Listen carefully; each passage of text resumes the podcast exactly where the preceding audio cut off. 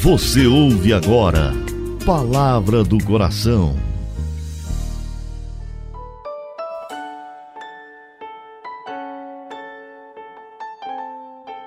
Em nome do Pai, do Filho e do Espírito Santo.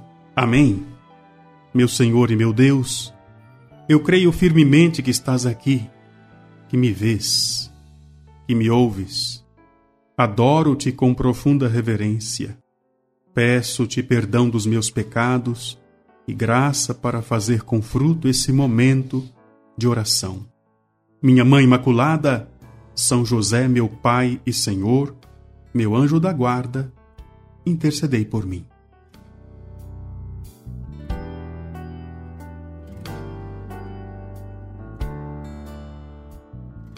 Olá, eu sou o Padre Delton, estou com o coração cheio de alegria de te encontrar de novo hoje, segunda-feira, e seja uma segunda-feira abençoada. A graça de Deus te acompanhe durante todas as situações deste dia. Você que ontem foi à missa, temos muitos motivos para olhar para frente com alegria, com entusiasmo. É assim que eu saúdo você nesta segunda-feira. Lembrando que exatamente por estar no final do mês, nossa comunidade precisa muito da sua doação financeira para chegarmos ao 100% do projeto junto ao coração e terminarmos o mês de novembro sem dívida. Eu conto com você, com a sua doação e com a sua oração, tá bom? Nesse mês de novembro, nós estamos rezando: Senhor, seja feita a vossa vontade, assim na terra como no céu e estamos refletindo sobre como colaborar com a vontade de Deus. E hoje eu vou trazer uma forma de colaborar com a vontade de Deus que para algumas pessoas é um pouco difícil. Vou falar sobre a capacidade de perdoar. Porque se eu não consigo desenvolver essa capacidade do perdão, eu acabo atrapalhando a vontade de Deus, sabia? Não sabia? Vou explicar para você, mas antes, não se esqueça.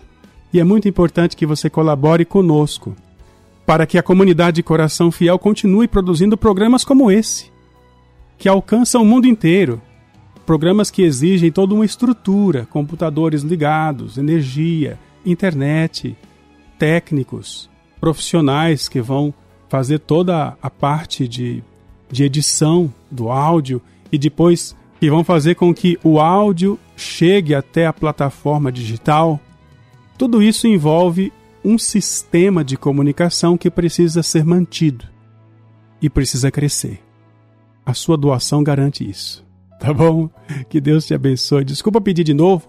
Eu prometo que no próximo programa eu vou pedir de novo. Mas vamos lá, vamos para a reflexão de hoje. Vamos falar sobre a capacidade do perdão.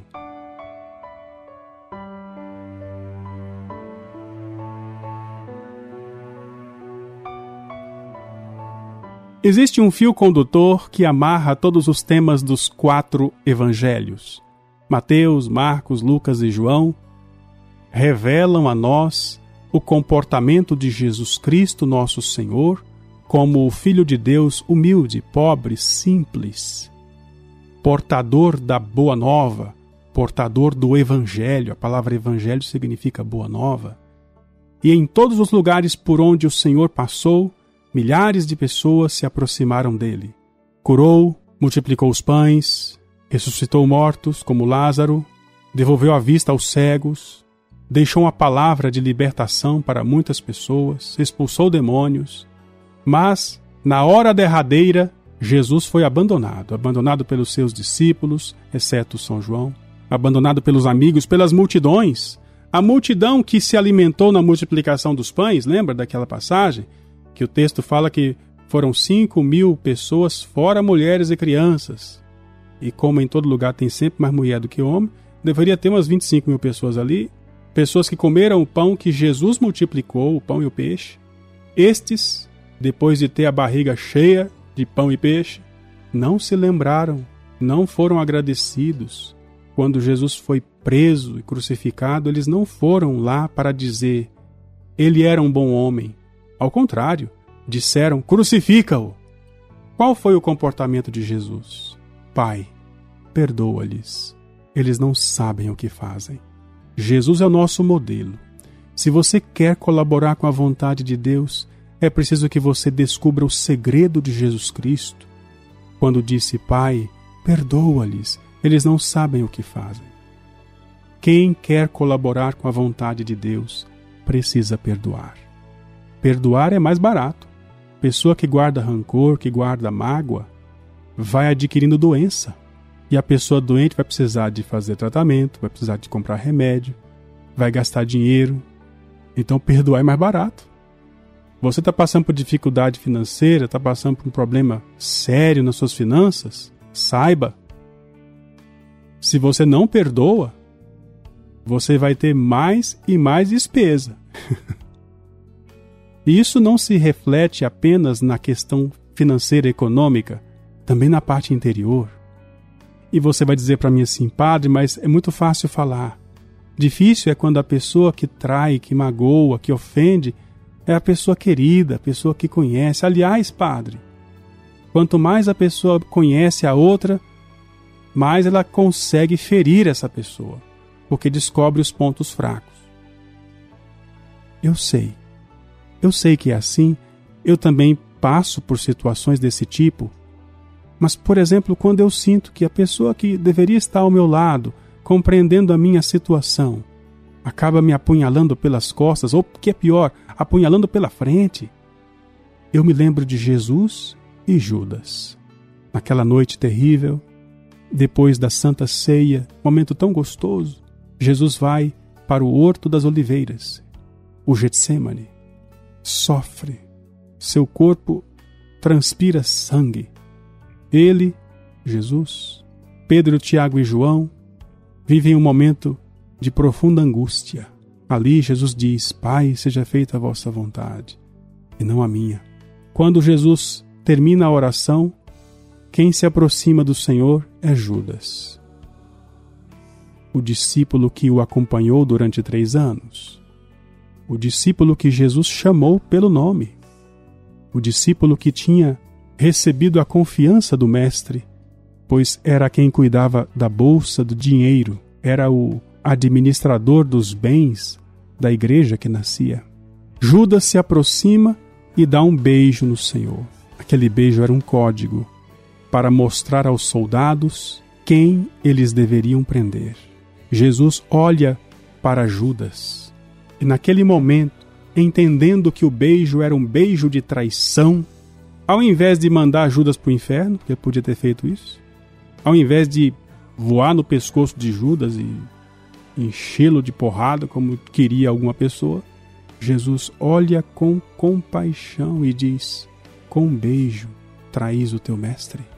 Essa frase de Jesus reflete a maturidade de uma pessoa cujos afetos, sentimentos, cuja estrutura psicológica consegue estar acima dos impulsos viscerais. Jesus sabe que Judas mais tarde vai se arrepender. Jesus sabe que Judas não está entendendo o que está fazendo. E quase que, como no último gesto, esperando que Judas mude, ele apenas faz uma pergunta: Com um beijo, traís o teu mestre? Escuta, filho, filha, se nem Jesus conseguiu escapar da traição dos amigos, quem sou eu, quem é você, para querermos viver diferente? Só nos resta olhar o exemplo dele e, olhando o exemplo de Jesus, fazer o mesmo com as pessoas que nos feriram. E se por acaso você não consegue, embora queira, perdoar, saiba, o desejo do perdão já é metade do perdão. Vamos orar.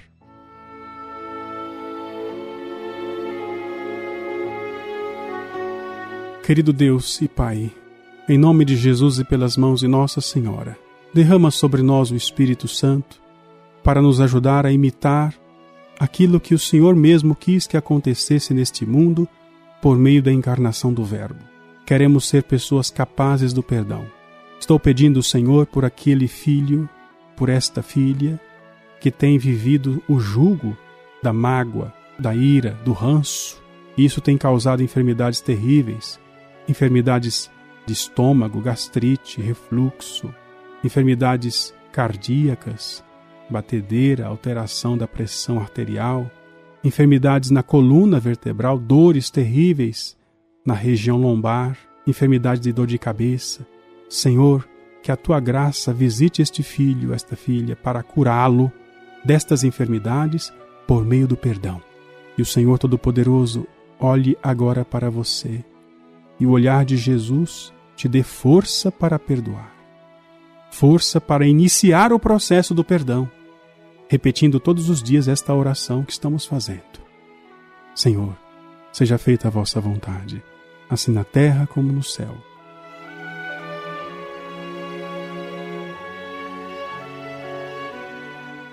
Dou-te graças, meu Deus, pelos bons propósitos, afetos e inspirações que me comunicasses nesta meditação peço-te ajuda para pô-los em prática.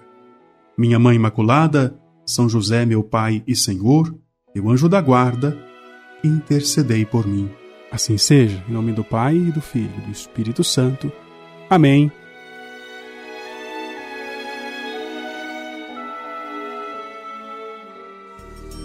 Você ouviu Palavra do Coração